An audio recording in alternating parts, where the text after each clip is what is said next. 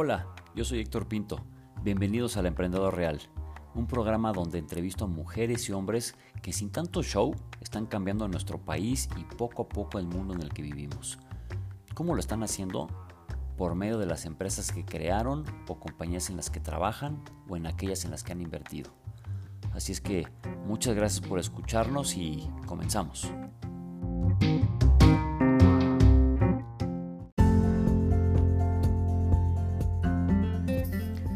Hoy voy a platicar con alguien a quien conozco desde hace más de 20 años y considero extremadamente inteligente y perseverante, no solo como profesional, sino también en el plano personal. Con él pude compartir una de las experiencias más increíbles de mi vida cuando decidimos irnos a estudiar a Harvard durante un verano, lo cual cambió mi manera de pensar, vivir y decidir el camino que, que debía tomar desde 2001. Aprender para poder emprender.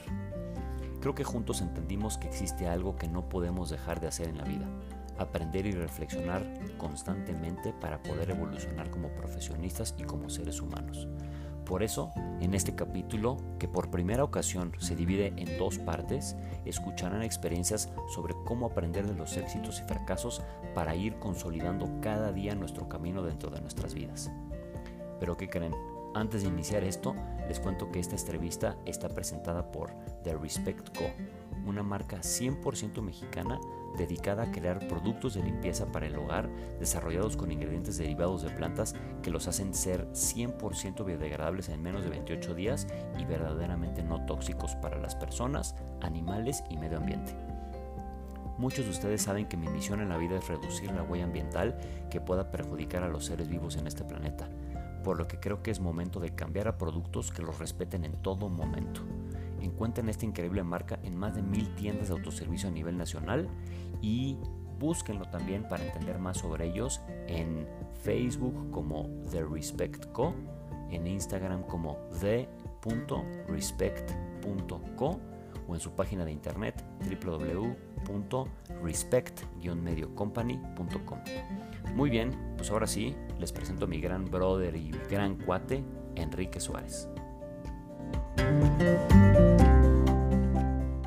Bienvenido, mi querido Quique. Creo que esta pues, va a ser una de las mejores pláticas del podcast, no solo por las buenas experiencias que hemos vivido juntos tú y yo, carnal, sino por todas las cosas y las anécdotas reales que le podemos compartir a, pues, a la gente que se rifa escucharnos, cara. Pero pues como sabes, este programa antes de empezar todo este show tiene dos reglas, cuate.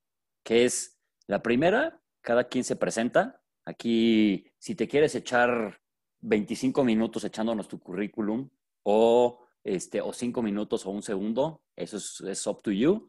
Y la segunda es que durante la entrevista, pues nos vamos a estar echando unos tragos, los cuales, pues también se nos dan bien, mi Kike. Entonces, este, pues vamos por la primera parte, que es pues platícanos quién eres tú, güey, y por qué estás tomando lo que estás tomando, mi Perfecto, mi Pues, pues muchas gracias otra vez por, la invitación. Un placer eh, compartir eh, pues, pues, y platicar, ¿no? Todo lo que hemos vivido y lo que hemos compartido en, pues, en más de, de 20 años ya de conocernos y de, y de haber compartido pues, muchas anécdotas en, en la vida, tanto personales como profesionales.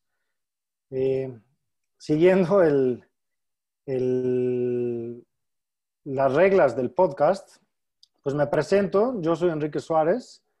soy papá de dos niños increíbles. y estoy casado con una gran mujer desde hace 18 años. Y conste que, tengo 32, entonces casi, casi nací y me casé. Tuve, la gran fortuna de, de muy a muy temprana edad encontrar a, Paola, mi esposa, y este, y, y, sí, me casé 24, me casé súper chavito y, ha sido, yo creo que, pues, eh, sin duda, eh, pues una de las mejores, si no es que la mejor decisión de mi vida, el, compartirla con ella. Y siempre lo he dicho, ¿no? El, el matrimonio es fácil eh, y es muy divertido siempre y cuando sea con la persona correcta. y yo tuve, tuve esa bendición. Eh, soy, soy un emprendedor, eh, soy un eh, ejecutivo y soy una persona que soy apasionado de la tecnología, que, me encanta además el, el cómo la tecnología ha venido cambiando el mundo y ha venido pues revolucionando industrias, eh, encontrando pues generar valor en el mercado y, hacer y resolver problemas pues para la, para la gente eh, cotidiana y esto pues me, me apasiona, ¿no? El, cómo poder resolver problemas y cómo poder eh, incorporar la tecnología en nuestro día a día. Además, eh, también me encanta el mundo en el que estamos viviendo, en donde vivimos en un mundo global, en donde, en donde varias veces he, vivido fuera de México eh, y, seguimos trabajando en, el proyecto y donde creo que, hoy el mundo y la globalización es una realidad, independientemente que, a veces no nos la creemos. Entonces soy apasionado de, de, viajar y de, una comunidad internacional y creo que eh, pues podemos construir un mejor futuro basado en, en tener una visión global, en aprovechar la tecnología y, y, últimamente eh, que he encontrado lo que es un pensamiento exponencial, eh, pues también eh, apasionado de, de, encontrar cómo realmente dejar un mejor mundo para nuestros hijos y en ese sentido, pues contribuir en este mejor futuro, ¿no? Buenísimo.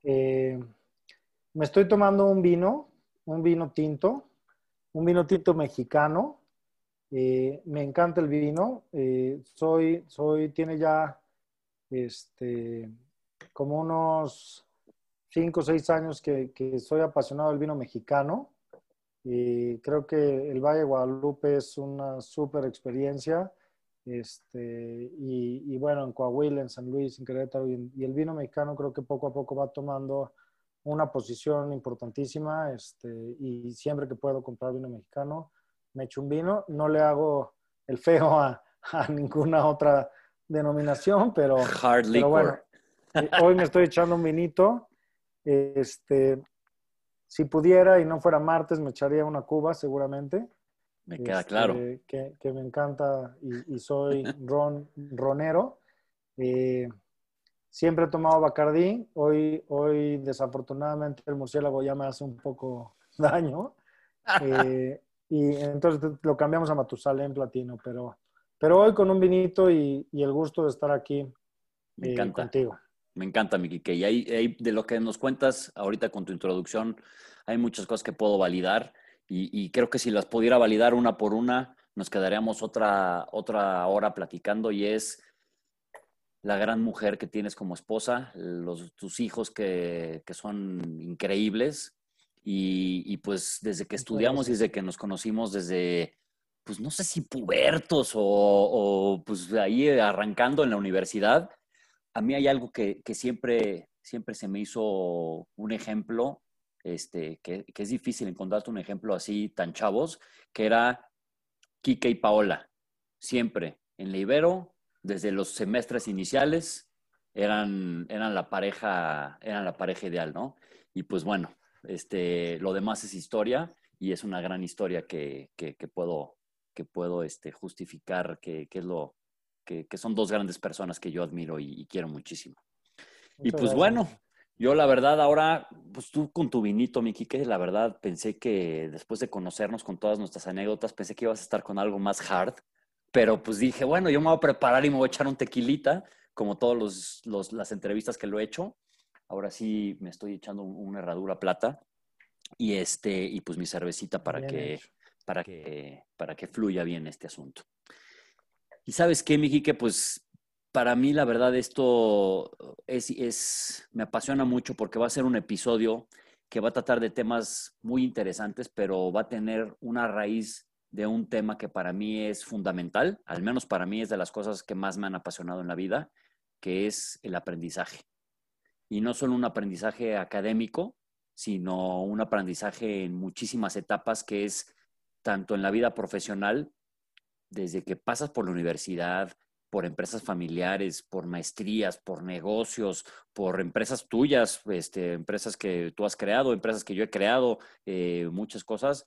También una etapa Turbogodín, Turbogodín Special, Turbogodín Platinum. este, y, creo que ahorita, pues, eh, de lo que hemos platicado, vas a tratar de capitalizar todo ese aprendizaje que, conociéndote bien, sé que nunca va a terminar de, de, generarse. Ese aprendizaje va a continuar toda tu vida y cuando tengamos 90 años y nos estamos echando nuestras cubas, vamos a seguir aprendiendo, eso me queda claro. Eh, creo que lo vas a capitalizar en un gran proyecto que ya durante esta plática nos, nos los vas a comentar. Pero pues quiero empezar con algo que pues tal vez sonará muy trivial, pero, pero pues quiero que me digas para ti qué significa el aprendizaje, brother. Fíjate que el, eh, sin lugar a duda el aprendizaje, eh, aunque a veces no lo entendemos y no lo creemos, pues es una parte fundamental y yo creo que es medular en, en la vida de, de, cualquier persona, ¿no? Y el... Eh, y, no lo había pensado, pero, pero les voy a compartir. El, platicando ahorita y comentando de Paola, eh, cuando yo senté a mis papás, porque los senté ahí en la sala de tele, y les dije a mis 23 años, ¿no? a los 22 acabamos la Ibero. Hace 10. Y hace casi 10. y, este, y los senté a los dos, a mis papás, y les dije, ¿saben qué? Me voy a casar con Paola. Ya estoy decidido, ella es la mujer de mi vida, o sea, me voy a casar. Y yo no sé, yo no sé, o sea, todavía no entiendo ni por qué no me intentaron sacar de esa idea, ¿no? Pero, pero lo que me dijo, lo que me dijo mi mamá es, me dijo, mira, que, que si te quieres casar con Paola, eh, tienes que, que, entender que la vida no es fácil, o sea, la vida en matrimonio no es fácil. Y lo que tú tienes que ver hoy en Paola es que tenga el potencial de ser la mujer que tú quieres en tu vida porque al final van a tener que, aprender a hacerlo y van a tener que trabajar para hacerlo. Y claro, ¿cómo, ¿cómo, les platico esto? Porque al final creo que ese ha sido uno de los, pues de los consejos más importantes que, yo he recibido en mi vida y, que de alguna manera lo he intentado aplicar también en mi vida profesional, porque, porque muchas veces eh, eh, crees tener todas las respuestas o crees tener toda la teoría y lo que tienes que ver es el potencial de la situación en la que, en la que estás y del emprendimiento en el que estás y tienes que tener la actitud y, la apertura para aprender y para seguir creciendo. Y si yo te puedo decir algo en estos 20 años que no han sido fácil y que me, y que me he tropezado varias veces y que he tenido que, que reubicarme, pues es, es que siempre he tenido el, ese consejo de decir, si no estoy donde quiero estar, tengo que aprender a estar y tengo que reinventarme y tengo que encontrar la manera de, hacerlo. Y tal vez todo lo que aprendí hasta hoy eh, no era el camino, ¿no? Y, cuando tú entiendes que, que, lo que hiciste tal vez no era lo correcto, pero que a la vez estás creciendo, pues ahí es cuando vale la pena, porque por lo menos ya sabes que por ese camino no ibas a llegar. Entonces, yo creo que estos 20 años eh, han, sido, han sido una experiencia increíble, llena de aventuras, eh, y que tarde que temprano, y, que aunque a veces he estado en, situaciones no muy eh, positivas, este, siempre he estado con, con, la idea de decir, pues al final nuestra vida es un potencial y, y cada quien tiene que poder maximizar la vida, ¿no? Y, y, en ese sentido crecer. Y creo que la única forma de crecer es aprendiendo. Perfecto. Pues mira, aquí hay algo bien fregón de esta, de esta entrevista que es, pues son 20 años de aprendizaje, como lo acabas de decir. Y yo, yo te lo digo neta, brother, porque sabes que te quiero muchísimo. Es, eh, eh, soy, soy este, afortunado por haber pasado un aprendizaje contigo durante 20 años, porque nos conocimos desde, desde muy chavos, pero me encantaría que empezáramos a platicar sobre una de las cosas, por lo menos que a mí me cambió de manera brutal, eh, que fue que tú y yo terminando, prácticamente terminando, creo que fue el último semestre o unos semanas, unas semanas antes de que acabara, ya ni me acuerdo cuándo, pero estábamos en Libero y dijimos, mi Quique, creo que estábamos en la cafetería, no me acuerdo ni en dónde, la verdad pero dijimos, oye, Quique, ¿y si nos vamos a Harvard? sí. y, dijimos, ¿cómo que Harvard? Sí, sí, sí. ¿Qué tal si nos vamos a Harvard? un semestre o un verano y nos vamos a hacer unos cursos. Yo ya, yo investigué sobre algunas cosas, creo que tú también habías investigado sobre otras y pusimos sobre la mesa un sueño que iba a empezar una carrera de aprendizaje interminable, que bueno, ya tenía todo el aprendizaje de la universidad, etcétera, etcétera, pero un aprendizaje que por lo menos desde, desde, mi, desde mi punto de vista o personalmente a mí me cambió durísimo. Entonces, pues vamos a empezar platicando qué te parece con esta ida a Harvard, que para mí fue una de las experiencias más chingonas de mi vida. ¿Qué, qué, me puedes platicar o qué nos puedes platicar arrancando de ahí? Sin, sin lugar a duda ha sido eh, increíble, ¿no? Y, y, acordarnos y cuando estábamos, como dices, en la cafetería ahí de la Ibero, este, eh, seguramente eh, habíamos dormido muy bien el día anterior y estábamos, este, veníamos de la biblioteca. Me queda este, claro. Y, y, pues obviamente estudiando y nunca pensando en, en fiesta ni en nada. Eh, pero como dices, es, es, es increíble cómo, y, y hoy eh, recordándolo, es como, como un sueño y como el, obviamente, eh, Harvard, que, que, fue una, una, y ahorita vamos a platicar, pero, pero quisiera empezar por dónde empezamos, ¿no? O sea, cuando, cuando hablas de Harvard, pues hablas de una de las universidades top a nivel mundial y que, y que tal vez a veces es parte de la, de la ingenuidad y del, y del lo increíble que, que, es este, pues también estar chavo, pero que al final, tristemente, cuando vamos creciendo se nos olvida esa ingenuidad.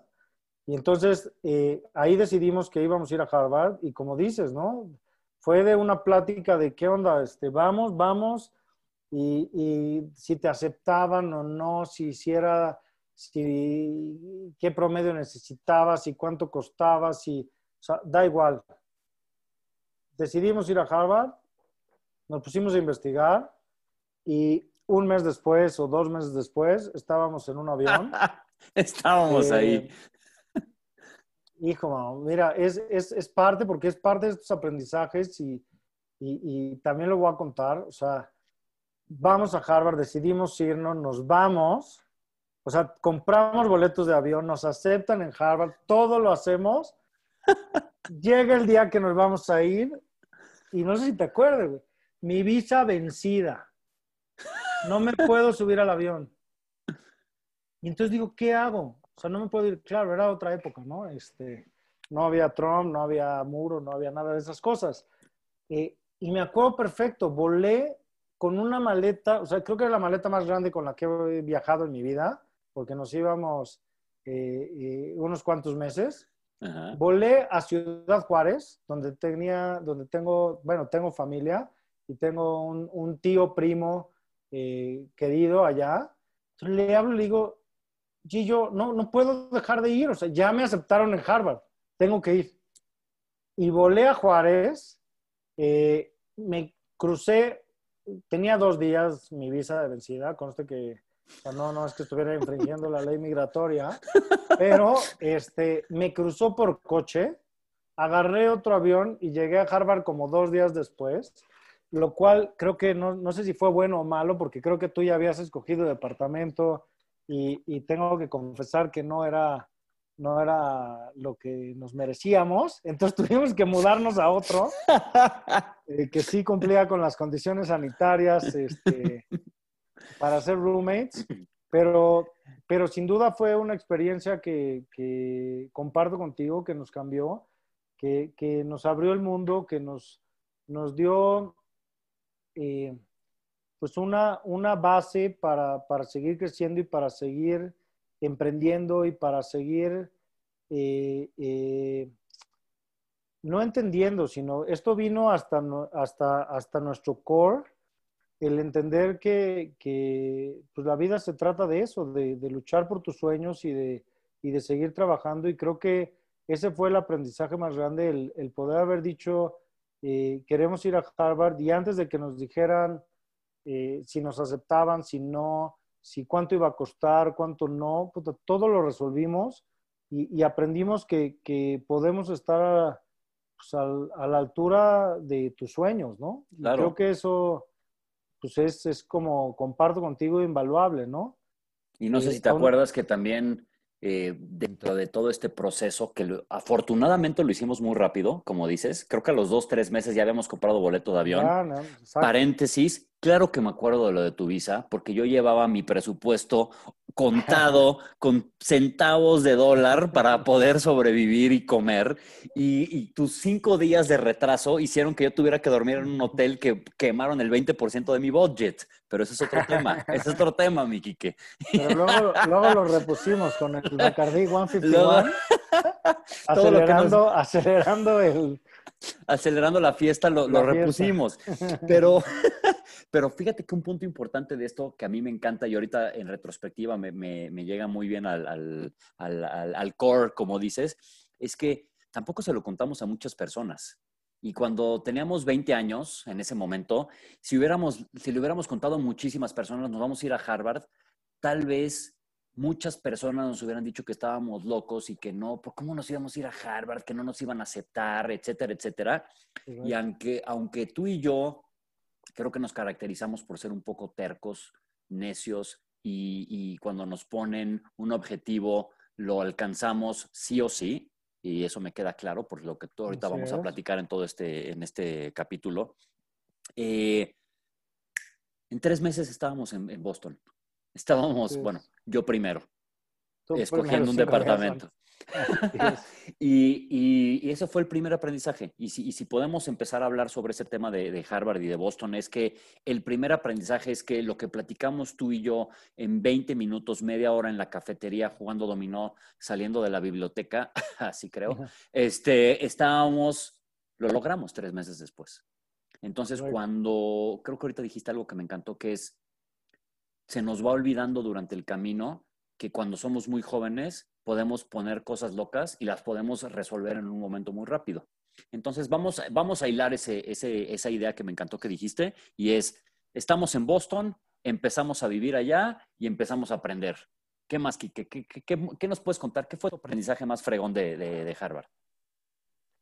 Mira, yo creo que, que O sea, durante esa época eh, eh, vivimos, pues, época, o sea, fue una época muy intensa, ¿no? De aprendizaje, porque además era, era un querer comernos el mundo. O sea, era desde eh, salir y conocer los lugares más representativos, ¿no? Así es. En todos los sentidos, este, y, y, obviamente legalmente hablando.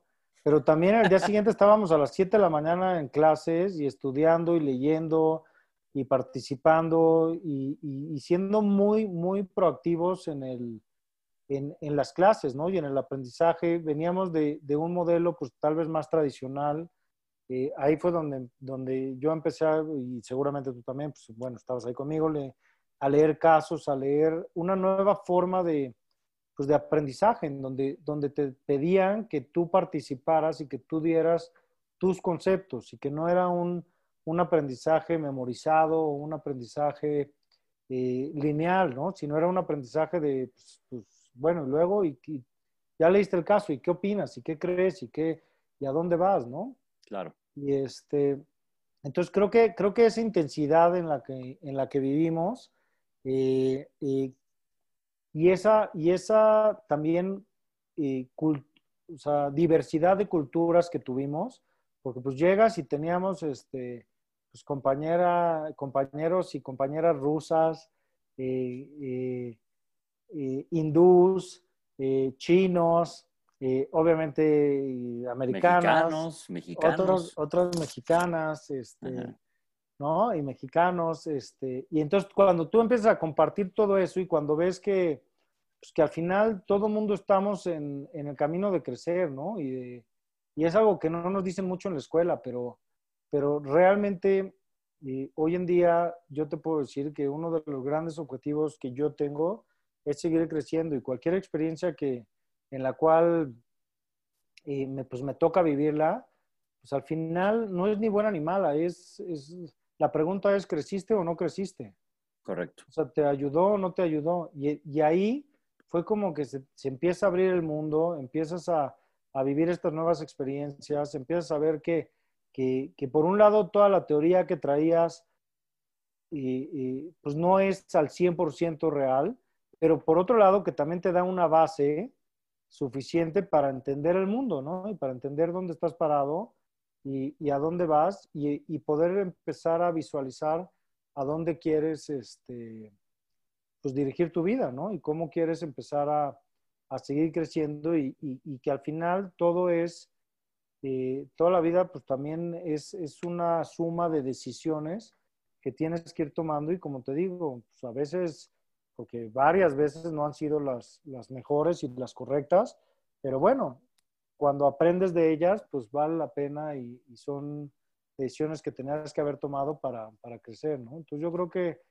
que Harvard fue, eh, sin lugar a duda, el primer paso. Hoy, hoy lo tengo que platicar.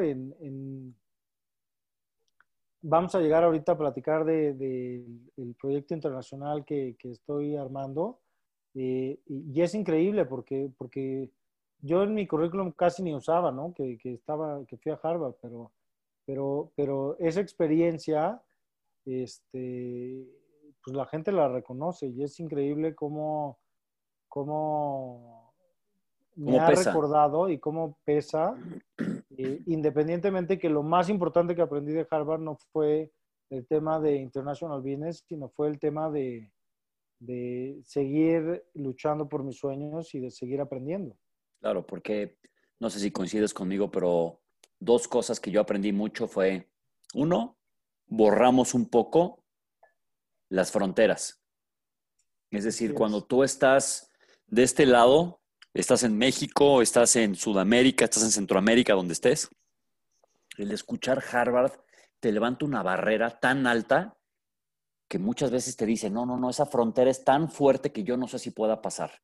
Y nosotros lo resolvimos en dos meses. Y otra es que un cuate nuestro que estaba ahí también tomando clases con nosotros, no sé si te acuerdas que decía, yo voy a ser presidente de México. y no sé si ojalá, hoy es presidente. Ojalá le faltó un poquito. Le faltó un poquito, pero hoy en es un esta. gran. Hoy, hoy, es un gran senador. Entonces, estábamos sentados y, y, pongo un ejemplo porque algún día, eh, algún día lo traeré aquí a que platique con nosotros, pero eh, éramos un grupo de personas que decíamos cosas que en ese momento parecían loqueras. Y hoy, 20 años después, prácticamente todos estamos haciendo exactamente lo que queremos. Y, y, y, si puedo tratar de cerrar, porque, híjole, si nos ponemos a platicar de Harvard, Miki, que uh -huh. creo que nos quedamos aquí una hora y media, nada más en ese Así tema, es. pero voy a tratar de conectar algo que para mí fue, fue muy importante, que es, uno, cuando estábamos allá, el contexto era muy distinto porque todavía existían torres gemelas. Nosotros estábamos Correcto. allá a principios del 2001. Correcto. Cuando regresamos a México, semanas después o días después, sí. pasó el 11 de septiembre, el tema del 11 de septiembre, y el mundo tuvo el primer giro que nosotros tal vez veníamos de un aprendizaje muy fuerte, de una apuesta muy fuerte de aprendizaje, que en segundos nos las cambiaron y nos dijeron, ¿qué crees? El mundo que aprendiste hace seis meses, claro. hoy es distinto. ¿Por qué? Porque pasó esto. Y de ahí tú regresas y regresas a una a empresa familiar. Regresas a una, una, gran empresa en donde, en donde creo que has tenido mucho aprendizaje también y donde también me gustaría que nos contaras esa experiencia de universidad, Harvard, regresas a México, empresa familiar. ¿Qué, qué, qué aprendizajes tuviste ahí? ¿Qué pudiste conectar de ese, de ese mundo este, internacional, por decirlo así, con ese, ese, primer contexto internacional, y de repente llegar a una empresa familiar en México. Correcto. Eh, sin lugar a duda, el mundo, el mundo y, y, creo que esa es una constante que, que, tendríamos que platicar ahorita más adelante, pero es una constante que, que pues que no va a dejar de pasar, ¿no? Que, que estamos, el mundo está cambiando y cada vez cambia pues, más rápido. Eh, el 2011 pues fue eh, un parteaguas eh, y efectivamente yo regresé a una empresa familiar, una 2001. empresa que 2001, perdón. Sí. una empresa que, que, fundó mi papá, ¿no? de materiales para la construcción, que gracias a Dios fue muy exitoso, gracias a su trabajo, gracias a su visión. y llego yo después de tener todas estas experiencias y, y, bueno, me doy cuenta que, que y, se lo agradezco infinitamente, pero, pero pues yo llegué a una zona de confort, ¿no? En donde tenía muchas ventajas, en donde al final era, era una empresa familiar, en donde pues era el hijo del dueño, eh, eh, en donde muchas de las cosas que yo quería hacer, pues tal vez sonaban como, como los cambios que quería hacer, sonaban como locuras, eh, pues que, al final el negocio funcionaba, ¿no? Y funcionaba muy bien. Y, y aquí, pues la verdad es que yo tuve pues muchas de estas ventajas, también tuve muchas desventajas porque pues a veces estaba demasiado protegido del mundo real, ¿no? O sea, no, no dejaban que los problemas realmente eh, llegaran a mí. Eh, eh, teníamos obviamente un equipo, una, una estructura que, que, amortiguaba, digamos, los golpes. Y creo que aquí fue donde, donde empezó un camino en mí de, romper los estereotipos. Y, estos estereotipos te hablo en el sentido de que, yo mismo tenía un estereotipo de mí mismo, de qué es lo que, independientemente del estereotipo que sí nos fuimos a Harvard, como que cuando, a la hora de regresar, pues también era un estereotipo de, pues, de cumplir con, con, esta tradición familiar, de seguir los pasos, ¿no? de, de seguir el camino y, que no es que hubiera sido ni bueno ni malo, simplemente eh, cada quien tiene que entender cuál es su camino. Y, creo que aquí es, es, este, la primera vez que yo tuve, tuve este conflicto entre, entre decir qué es, lo que, qué es lo que la vida o la sociedad o mi familia espera de mí y qué es lo que yo quiero hacer y qué es lo que a mí me llena, ¿no? Lo que a mí me hace feliz y lo que a mí me, me, me da. Y, y, obviamente es un conflicto pues bien interesante, ¿no? Que lo veo para atrás, porque por un lado el, el, el status quo o, este estereotipo, pues es el que te provee de, las oportunidades, ¿no? Y es el que te provee de, pues de la estabilidad y, del, el poder estar, y como dices, o sea, y como ya les platiqué, ya estaba yo casado, entonces, este, pues ya, ya tenía que pensar en, mantener mi casa y y, y, sin embargo, eh, también, sin lugar a duda, yo lo, le, agradezco infinitamente eh, a mi papá su confianza, su, su apoyo eh, y, y, su consejo cuando, cuando Después de regresar de Harvard a la empresa familiar y, que le dije, ¿sabes qué? Me quiero ir ahora y me quiero ir a hacer una maestría. O sea, no solamente, y además ya estoy casado, y además, este, pues voy para adelante y, y, sí, el, el, negocio está padre, pero, pero pues yo quiero seguir este, creciendo, ¿no? Y, y sin lugar a duda, pues gracias a, a, pues a su ejemplo y a sus enseñanzas y a su... Y hay, hay algo que me dijo él, él también en aquella ocasión, eh, un, y con mucho gusto se los comparto, pero, pero él me dijo, mira, eh, eh, siempre escucha tu corazón, pero que te guíe la razón.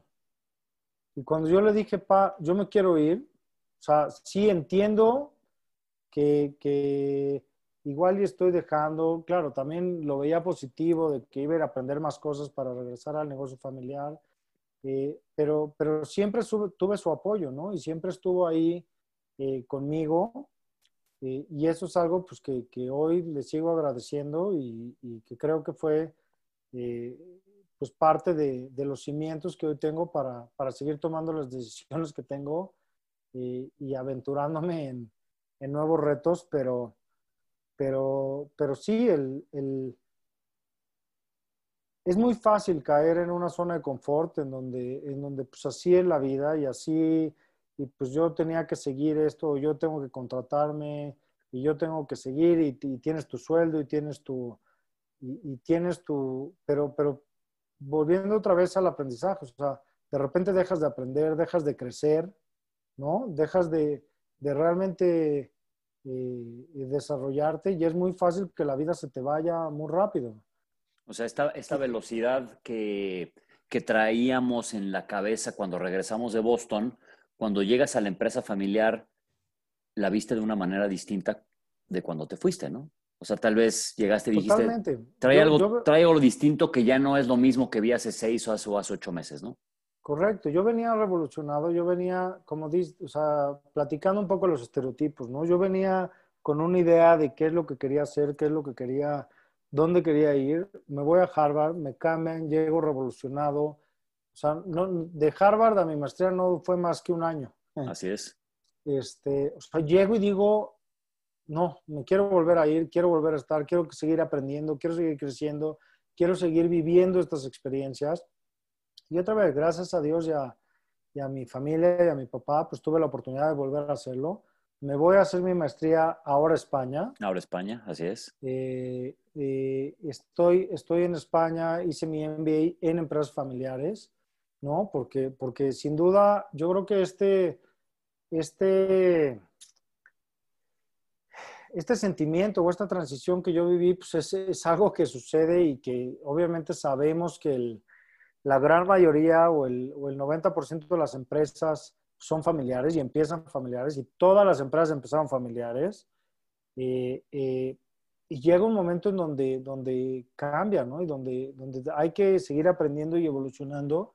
Y, y yo creo que, que, es una ciencia o es, un, es un tema que todavía le falta mucho por explorar y le falta mucho por entender. Eh, hay, hay MBAs como el que yo hice enfocado en empresas familiares y en la transición. Eh, fue una experiencia espectacular también estando allá. Eh, una experiencia en donde, donde ahora ya me fui casado y, y donde pues tuve la oportunidad otra vez ¿no? de, de, vivir en una España y ahora, ahora no, no en Estados Unidos, sino en, en Europa, en donde pues, pues la vida es diferente, las familias son diferentes. Este, fueron muchas ideas de cómo hacerlo. Nuestro, nuestro MBA era 85% internacionales, grandes, grandes, grandes amigos y hermanos. Hoy tengo de, de República Dominicana, de Costa Rica, de Venezuela, ¿no? Chávez acababa de entrar, estaba lleno de venezolanos. Eh, eh, pero grandes amigos que sí, obviamente españoles, eh, y, al final fue el seguir aprendiendo, el seguir viendo, ahora sí, ya no solamente alineado con mis ganas de aprender, sino en un MBA, pues decidido a aprender. y cabe confesar que, que, mi esposa, que estudiamos el MBA juntos, este, pues era bastante más matada que yo. Eh, Siempre, desde el segundo semestre, desde el segundo semestre. Sin embargo, salí igual que ella. Este, pero, pero pues fue increíble vivir ese proceso de vivir ahora en Europa, un proceso este, pues de aprendizaje en donde, donde además me tocó una época eh, pues donde España estaba eh, en un boom económico, ¿no? Con, con Aznar, todavía, no, todavía no ganaba Zapatero este, y, donde pues, había un boom inmobiliario, había... Y, fue seguir aprendiendo y, yo, pues como me acuerdo de mi maestría, fueron ideas, ideas, ideas y, mi proyecto fue de la maestría fue un rancho de aguacates porque una de mis coequiperas era, era productora de aguacates en República Dominicana. Eh, otro de mis coequiperos era desarrollador en Punta Cana, que luego estuvimos viendo ahí eh, cosas que hacer. Otro estaba del de Costa Rica, era eh, pues un coach o un, y hoy, y hoy es un increíble este, conscious, conscious leadership shaman. Así se Pero, pero a ver, nada más para poner, para, creciendo, para poner un poquito en el contexto. Estás hablando del 2003, Quique. 2003, así es. 2003. Y hoy, los tres temas que acabas de decir, aguacate, coach y desarrollos, hoy, en 2020, 17 años después, es lo que está en el top. Es lo que Entonces, es lo que, eh, lo, más importante de esta plática del aprendizaje es cómo el aprendizaje no trae frutos en el corto plazo, sino los va a traer en el largo plazo. Y es por eso, y esa es la razón por la que nunca debemos de dejar de aprender, porque todo mundo dice, ah, qué suerte, es que tenía, no sé, lo voy a inventar. Claro, o sea, tú, eres, tú eres el que sabes esto, pero yo voy, voy, a meter mi cuchara, pero, ay, qué suerte. Seguro tenía una tierra y plantó aguacates y le fue muy bien y ahora los exporta y en el Super Bowl lo que más se, lo que más se consume son aguacates. No, es una visión de 17 años atrás. Entonces, esa es la capitalización que te puede dar el aprendizaje constante, ¿no? Y, y por eso me encanta ir tratando de amarrar todos estos, estos temas que es Ibero, Harvard, MBA. Y de ahí, bueno, familiar, perdón, eh, empresa familiar que creo que aterrizaste, compraste el boleto a España y despegaste. este, MBA y después de ese MBA donde aprendiste muchísimo, vuelves a regresar a México y, por favor cuéntanos ese, ese proyecto que traes, por, bueno, que, que tuviste en ese momento, porque para mí también fue un gran aprendizaje porque una vez más Quique sacó la casta y dijo, no, no, no, yo no me freno aquí, me voy a ir a, ¡pum!, Miami. Entonces, cuéntanos, ¿qué pasa cuando regresas del NBA? Totalmente, fíjate, regreso, regreso del NBA y este, y, y platicando con Paola, decimos, ¿sabes qué? Es que no queremos vivir en México, queremos este, ver la manera de pues buscar ¿no? nuevas oportunidades, de seguir aprendiendo, de seguir creciendo. Eh, eh, y entonces decidimos, decidimos, ¿sabes qué? Vamos a explorar. Entonces, bueno, España está muy lejos, no vamos a extraer mucho a nuestra familia, ¿no? Toda nuestra familia está aquí en México y, y sin lugar a dudas somos muy familiares. Eh, como buenos mexicanos, muéganos, ya sabemos cómo es. Eh, eh, y con mucho gusto y, mucho amor. Eh, y entonces decimos, no, ¿sabes qué? Pues no, pues Estados Unidos, o sea, realmente nuestra opción pues, es Estados Unidos. Entonces tenemos como opciones California o Florida, porque no hay más, ¿no? O sea, no nos íbamos a ir a Ohio. pues vamos a, vamos a Florida. Entonces de repente también, fíjate, ahí de repente y, bueno, lo estamos platicando, pero podría poner unas fotos muy, muy sexys de Héctor. Porque de repente digo, de repente digo, ¿sabes qué? Es que me voy a vivir a Miami o quiero ir a investigar a Miami a ver si puedo poner un negocio o no. Este, ¿qué onda? Eh, eh, Héctor, ¿me acompañas a un viaje a Miami? Vámonos. Oye, pero ¿cómo? Pues, pues así, pues, no sé, voy a ir a ver si me voy a vivir allá. Vámonos. Y ahí voy con Héctor de, mi roommate otra vez eh, a Miami eh, eh, a, probar, ¿no? Y entonces ahí estábamos y estábamos. Entonces a Miami decido pues, que, iba a comprar una empresa porque pues vienes otra vez, teoría, MBA, todo puedes comprar, todo puedes hacer, este, todo el rollo que ya sabemos. y, voy a comprar una empresa. Entonces estaba investigando ahí empresas de, de muebles, empresas de cuadros, ahí me acuerdo perfecto que fuimos a hacer research de, El Dorado, de, y ahí andábamos, ¿no? Nos quedamos en un hotelito en Miami Beach, este, eh, eh, muy divertido, ¿no? Y, Héctor me acompañó y como platicábamos, ¿no? El, seguir trabajando, el seguir soñando, el seguir aprendiendo, el seguir entendiendo cómo funciona eh, una nueva economía y, y, bueno, en este caso, pues la economía más grande del mundo, pero, pero, pero bueno, fuimos a Miami, investigamos, eh, regresamos, volví a ir un par de veces este, y pues decidimos irnos a Miami, ¿no? Eh, nos vamos a Miami, eh, vendí un departamento que tenía aquí, me voy y, y, aquí, como dice mi suegro, ¿no? Yo llegué a Miami como si llegara en un Greyhound, pero pues llegué en avión, llegué con mis maletas,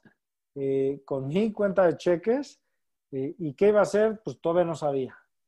Entonces me pongo a investigar, eh, ya traía hecha una, una, tarea, ¿no? La cual hicimos. Eh, eh, traía varios brokers buscando empresas y compro una empresa de distribución e importación de molduras para cuadros. Eh, en este sentido, también mi suegro tiene una fábrica de molduras y de cuadros en México.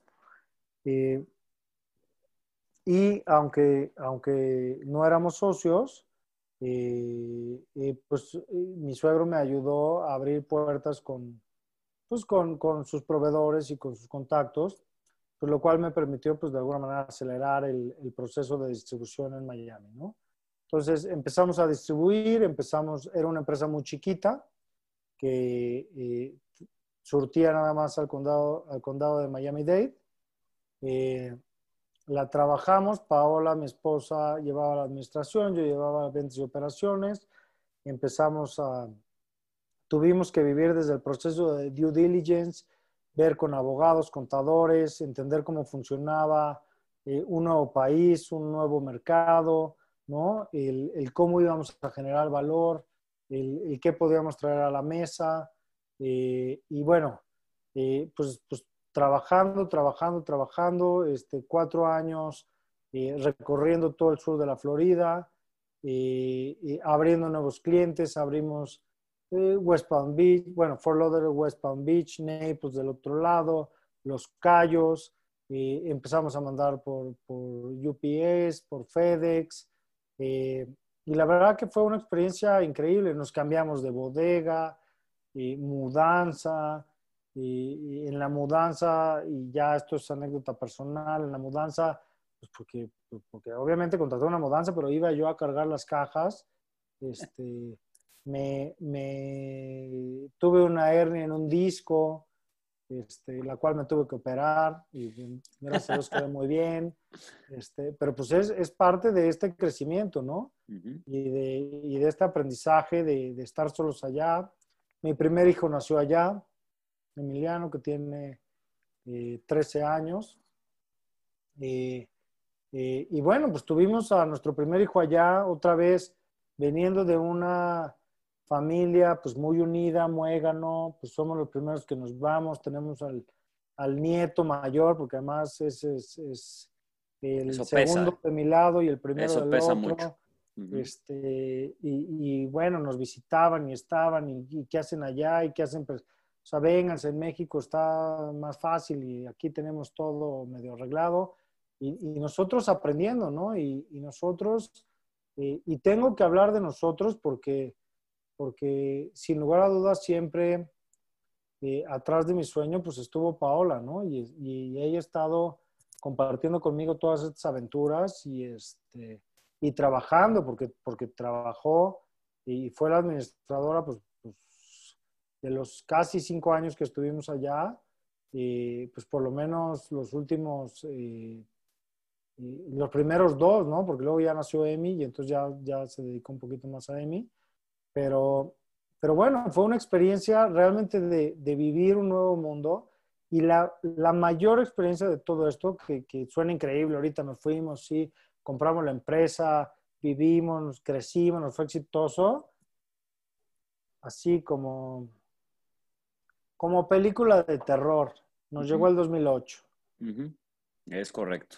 Okay. 2008, la peor crisis pues después de la Gran Depresión, el sueño americano, pues está bonito porque, porque sí, sí, o sea, lo tengo que aceptar, viven, o sea, es, diferente la economía americana a la economía mexicana.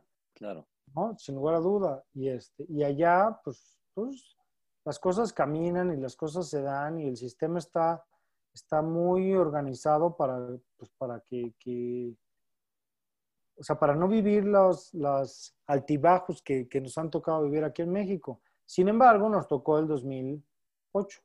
2008, la peor crisis, este, las ventas empiezan a caer, eh, la gente no sabe qué hacer. Fíjate que una de las, de las cosas que yo aprendí que, que me llamaron muchísimo la atención en, en, eso es que la gente no sabe... Eh, pues no, la gente americana no, no sabía vivir en crisis y no entendía pues, qué estaba pasando, ¿no? El sistema los protegía tanto que en una época de crisis no sabían cómo reaccionar de manera inmediata, ¿no? Así es. Y, y, y también te a decir algo. Nosotros que sabíamos cómo vivir, pues también nos damos cuenta que al final pues tampoco sabes cómo vivir, porque al final tienes que adaptarte. Ahora sí que a donde, y como dicen, a donde fueras, haz lo que vieras. Haz lo que vieras. Entonces, estás en una economía diferente, estás en una economía que no reacciona, estás en una economía que la gente no quiere endeudarse, que la gente no quiere tomar acción y que la gente no quiere, que la gente de repente eh, empieza, o sea, sin entender lo que es el crédito, porque pues allá el crédito funciona, pues porque funciona, la gente pide y la gente paga, pero cuando la gente tiene que tomar la decisión de no pagar, la gente no sabe cómo hacerlo. Claro. Y entonces, eh, eh, pues obviamente, no, o sea, éramos un small business nosotros, y, y, sí habíamos crecido mucho de cuando lo compré a donde estábamos, pero pues, seguíamos siendo eh, inmigrantes, eh, no teníamos acceso a, créditos eh, porque, porque seguíamos con visa de, inmigrantes. y bueno, pues nos tocó, nos, nos agarró la crisis y llegó un momento en la crisis en donde, en donde tuvimos que tomar una decisión. Y ese, y ese pues sin duda fue yo creo que la, el aprendizaje más grande que, yo creo que tuve eh, de Miami, ¿no? Y si no es que uno de los que he tenido en mi vida. Pero, pero, pues tuve que tomar la decisión de cerrar la empresa. Y de, y de en este cierre de la, empresa, tuve que tomar la decisión de pagarle a mis proveedores, que obviamente me habían apoyado y obviamente me habían eh, respaldado, pues lo mejor que, lo mejor que pudo. ¿No? Y este, hablé con todos, fue un proceso muy duro en donde, donde tuve que hablar con todos, tuve que explicarles, a todos les di la cara, les expliqué y les dije qué es lo que les podía pagar, ¿no? Y, y obviamente en esta negociación no significa que, que éramos un small business, tampoco fue que fueran millones de dólares, pero, pero sí fue la, la decir, yo tengo tanto inventario tuyo, te lo regreso, te debo tanto, hazme un plan de pagos, te voy a pagar, porque, porque sí fue mi decisión el no dejar pues, colgados a mis proveedores, ¿no? O sea, no, no simplemente cerrar, rematar todo y, irme con, pues, con mi inventario y con mi lana y con todo lo que tenía invertido, sino, claro. sino mi, mi decisión fue el, eh, y, de Paola el, hacer las cosas correctamente, que, que pues, era un tema económico que no, pues que, que, había estado un poco fuera de nuestro control, hicimos todo lo, lo que pudimos por, por, hacerlo, pero, pero esa, esa decisión de, de decir, eh, tengo que hacer las cosas correctas, eh, y creo que fue una, un aprendizaje bestial, ¿no? Y si lo que aprendí en el MBA eh, de un año yo creía que había sido importante, este, lo que aprendí ese último año cuando, cuando me regresé a México, puta, fue como 25 MBAs juntos, ¿no? Qué increíble, porque me acuerdo, a mí me resuena una frase de mi primer semestre, donde tú y yo estudiamos, que tuvimos un, bueno, ya, no me acuerdo si tuve esa clase contigo o no, pero este profesor nos dijo, si ustedes creen que poner un negocio es algo difícil, espérense a tener la experiencia de tomar la decisión de cerrar un negocio. Esa, verdad, esa es realmente una, decisión difícil. Mm. Y ahorita lo que nos acabas de contar, pues sí, cuando vas y lo abres y tienes todos los sueños y todas las experiencias y todo el la energía para hacer crecer todo, pues, pues no te venden el paquete de qué es lo que tienes que cerrar cuando realmente se cuestionan tus valores, porque, Miki, que yo te conozco y sé que tú eres una de las personas con los valores más firmes que puedo decir y que puedo conocer en mi vida. Tú pudiste haber agarrado un avión y te regresas y dices, pues hay, hay que le cobren al, que se queda en, el, en, la bodega que le dejé, ¿no? Pero hay no. que me encuentren. Exacto, pero no, les diste la cara a uno por uno les pagaste, les devolviste, hiciste tu plan, tu plan de salida. Y eso, híjole, yo creo que hablando de este tema y en este podcast que estamos hablando, en este capítulo que estamos hablando del aprendizaje, creo que es uno de esos aprendizajes que te calan el hueso y te levantan todos los días y dices, puta, hoy tengo que hablar con tres proveedores más. Se dice bien fácil, pero levantarte y decir, tengo que ir con tres proveedores más para decirle, a ver cómo le puedo pagar, es algo bien cabrón. Entonces, creo que dentro de esas, esas épocas de aprendizaje, te ha de haber, te ha de haber este, enseñado muchísimo, ¿no? Sin lugar a duda, porque al final, el, hoy lo platicamos, este, pues padre, ¿no? En el podcast, pero son mentadas, son mentadas de madre, son, son, ¿cómo es posible? amenazas, te voy a demandar, te voy a no sé qué. Y, al final, o sea, a ver, pues, pues si no da, no da, ¿no? Y, y, y, sin lugar a dudas un aprendizaje de, y, yo lo resumiría en, ese, en esa época, un aprendizaje de humildad. De humildad para entender que los negocios, eh, o sea, los negocios suben y bajan. Eh, un, aprendizaje de honestidad, un, aprendizaje de, de confianza, eh, y en el sentido en el que la confianza no significa que, que vayas a obtener el resultado que estás buscando. Simplemente significa que te van a hablar con la verdad. Exacto. ¿no? Eh, entonces, sí, sin lugar a duda fue, fue un aprendizaje eh, increíble. Eh, Paola y Emi se regresaron un poco antes, porque fue como, nos agarró como el verano. Entonces Emi ya entraba a la escuela, se regresó a México. Eh, yo me acabé allá cerrando todo y haciendo todo este proceso que te estoy contando, eh, eh, que además, pues sí, vino a fortalecer el, y a rectificar, pues como dices, los valores y, y, y, al final todo, todo lo que pasa en la vida, si, si tú eres una persona correcta, honesta y congruente, eh, la gente tal vez no le guste, tal vez no lo entienda, pero, pero por lo menos sabe que, que las cosas se hacen correctamente. Entonces, ese aprendizaje, eh, eh, sin lugar a duda, eh, viene conmigo. Y, y, no es fácil, porque el aprendizaje, hoy te lo cuento. Sí, pero yo regresando aquí, regresé, regresé a México hace 10 años, en 2010, en 2009 a finales del 2009 fue cuando regresé, eh, porque en 2010 nació Pau, mi, segunda hija, que nació aquí en México. Eh, y, yo regresé, y te lo tengo que decir, regresé con una depresión. Regresé con una depresión porque me sentía que había regresado pues fracasado. Que yo era pues, un loser, ¿no? Claro. Que yo, yo me había ido, pero que yo no lo había logrado. Eh, regresé y tuve otra vez, eh, y se lo reconozco inmensamente, tuve eh, el colchón para aterrizar con mi papá otra vez.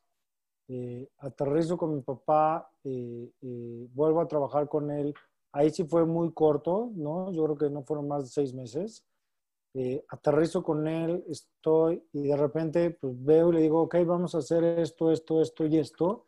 Y claro, después de cinco años de haber estado lejos, eh, pues también yo llegué y ya quería otra vez volver a, a mover toda la orquesta, ¿no? Claro. Eh, las cosas habían cambiado, el negocio de mi papá había evolucionado a un negocio mucho más inmobiliario y patrimonial. y, y, veo que no, no, no, pero, pero a diferencia de, de cuando regresé de la maestría, que nada más estaba con Paola, hoy traía dos hijos. Uno de dos y otro en la panza de Paola. Entonces dije, no puedo, o sea, no puedo quedarme quieto, no puedo seguir esperando, no puedo darle. Entonces decido contratarme. Claro. Pero antes de eso, antes, al mundo, antes de eso, mi Quique, voy a hacer un paréntesis ahí porque hemos escuchado aquí frases que son, no frases, palabras. Harvard, Miami, eh, negocio familiar, eh, contratarme. Y esas cosas, muchas veces ese podcast se llama El Emprendedor Real y significa que tenemos que contar las netas. Y, mucha gente va a decir, ay, sí, pero pues es que se fueron a Harvard, es que se fue a Miami, es que este, tenía un negocio familiar. Si yo me puedo echar unos 20 minutos para atrás y les puedo contar que Kiki y yo en Harvard, en Boston, llevamos un presupuesto tan justo que teníamos que levantarnos tarde, ir a Subway y comernos el maldito Subway más grande que había en la maldita tienda porque eso es todo lo que íbamos a comer en el día. Eh, rompe. o el arroz. O el arroz. Cocinábamos arroz blanco y nos comíamos. Eso era nuestra comida del día, con soya. Exacto, nos teníamos. y, con y, con y con un limón artificial. y, ese. Eh, mucha gente escucha Harvard, mucha gente escucha Miami, mucha gente escucha eh, negocio familiar y piensa que el colchón es muy grande y que nos ayudaron en todo. No, a mí me queda claro que Enrique Suárez y Héctor Pinto tuvieron que picar piedra porque estábamos hablando de contextos de 2000, principios del, del 2000, cuando este país no era lo que mucha gente vive ahorita. Y, teníamos que, dentro de los beneficios que teníamos como con, con, nuestras familias, que también, pues no lo podemos negar, también nos apoyaron en muchas cosas, pero no era algo tan fancy como lo puedes escuchar hoy y, algo tan, tan, ok, vete a Harvard, te pago todo, ten tu mejor este departamento, ten este, cientos o hasta miles de dólares para que puedas vivir bien. No, teníamos que ver cómo la resolvíamos. Y a mí me queda claro que cuando tú te fuiste a Miami, te fuiste con una mano adelante y una mano atrás. Y con esa mano adelante y esa mano atrás, todavía cuando te pega un contexto internacional que tú ni veías venir y ni ningún economista en el mundo más que Kruger sabía que venía, era la crisis más grande en la historia después de la Gran Depresión. Y en lugar de salir corriendo, cuando mucha gente dice, ah, es que él tenía un colchón de oro y pudo haber salido corriendo, no, lo enfrentaste y lo resolviste. Te regresas a México, trabajas con tu papá y después de eso aquí sí voy a conectar el punto de esta continuidad del aprendizaje de ahora sí, que yo te lo digo personalmente ahorita, y yo te lo he dicho muchas veces, pero te lo digo personalmente, yo nunca pensé ver a Quique Suárez contratado en una empresa transnacional o en una empresa como Godín. Yo sí me aventé mis años de Godín y veía, volteaba a ver aquí que decía, ay, que está trabajando con sus papás y se fue a Miami y todo el rollo, entendiendo lo que, el, gran trabajo que habías dedicado en eso, pero yo nunca pensé que iba a ver aquí que como, como Godín. Entonces ahora cuéntanos tu vida Godín, Turbo Godín, Mega Godín, Godín Platinum.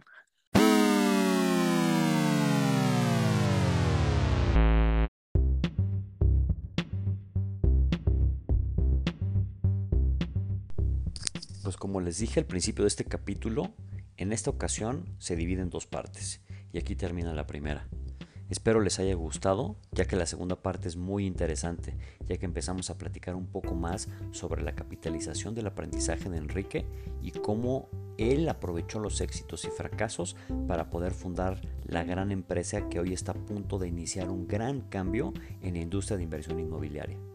Mil gracias por regalarnos un buen rato de tu tiempo y pues nos vemos aquí muy pronto para que escuches la segunda parte de esta entrevista. Y recuerda que si te gustó este programa puedes darle 5 estrellas en Apple Podcast o enviarlo a tus amigos por medio de WhatsApp dando clic en compartir desde Spotify para que a su vez ellos lo compartan para ser más y más personas que escuchamos entrevistas sobre emprendedores, inversionistas, godines y personas reales. Yo soy Héctor Pinto. Mil gracias por escuchar El Emprendedor Real.